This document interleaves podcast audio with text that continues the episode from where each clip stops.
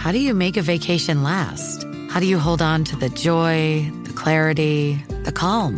Easy. You go to Aruba. You'll spend your time relaxing on cool, white, sandy beaches and floating in healing blue water. You'll meet locals brimming with gratitude for an island that redefines what a paradise can be.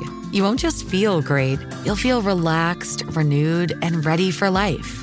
That's the Aruba effect. Plan your trip at aruba.com. Bonjour à tous. Aujourd'hui, nous allons voir pourquoi les singes de Bali volent les touristes. Alors, les singes qui fréquentent les abords du temple d'Uluwatu, à Bali, ont une curieuse habitude. Laquelle, eh bien, ils dérobent tout simplement des objets aux touristes et ne les rendent qu'en échange de nourriture. Un tel comportement témoigne bien sûr d'une certaine forme d'intelligence de la part de ces macaques. Soulignons d'abord qu'en 2017, une première étude avait été menée sur l'étrange attitude de ces macaques à longue queue de Bali. Et les chercheurs avaient constaté que ces animaux étaient devenus très adroits pour chaparder des objets aux touristes fréquentant l'endroit et ils se sont aperçus que dans plus de la moitié des cas, ces vols donnaient lieu à des échanges. Oui, presque tous les singes concernés ne rendaient leur butin que contre de la nourriture. De même, en 2015 et en 2016, une équipe de chercheurs canadiens a observé et filmé ces macaques voleurs sur une période de plus de six mois. Et ils ont pris soin de noter le sexe et l'âge approximatif de chaque animal.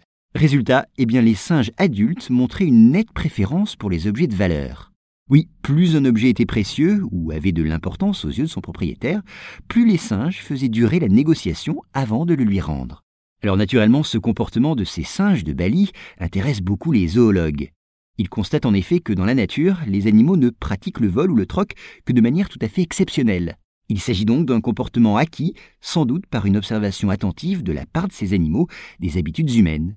Et il semble également se transmettre aux générations futures, mais par le biais de l'apprentissage. En effet, les individus plus jeunes ne manifestent pas les mêmes dispositions que leurs aînés. Aussi que ces singes soient capables de discerner la valeur à accorder à un objet, puis de moduler la durée de la négociation en fonction de cet élément, dénote chez les adultes une certaine forme d'intelligence.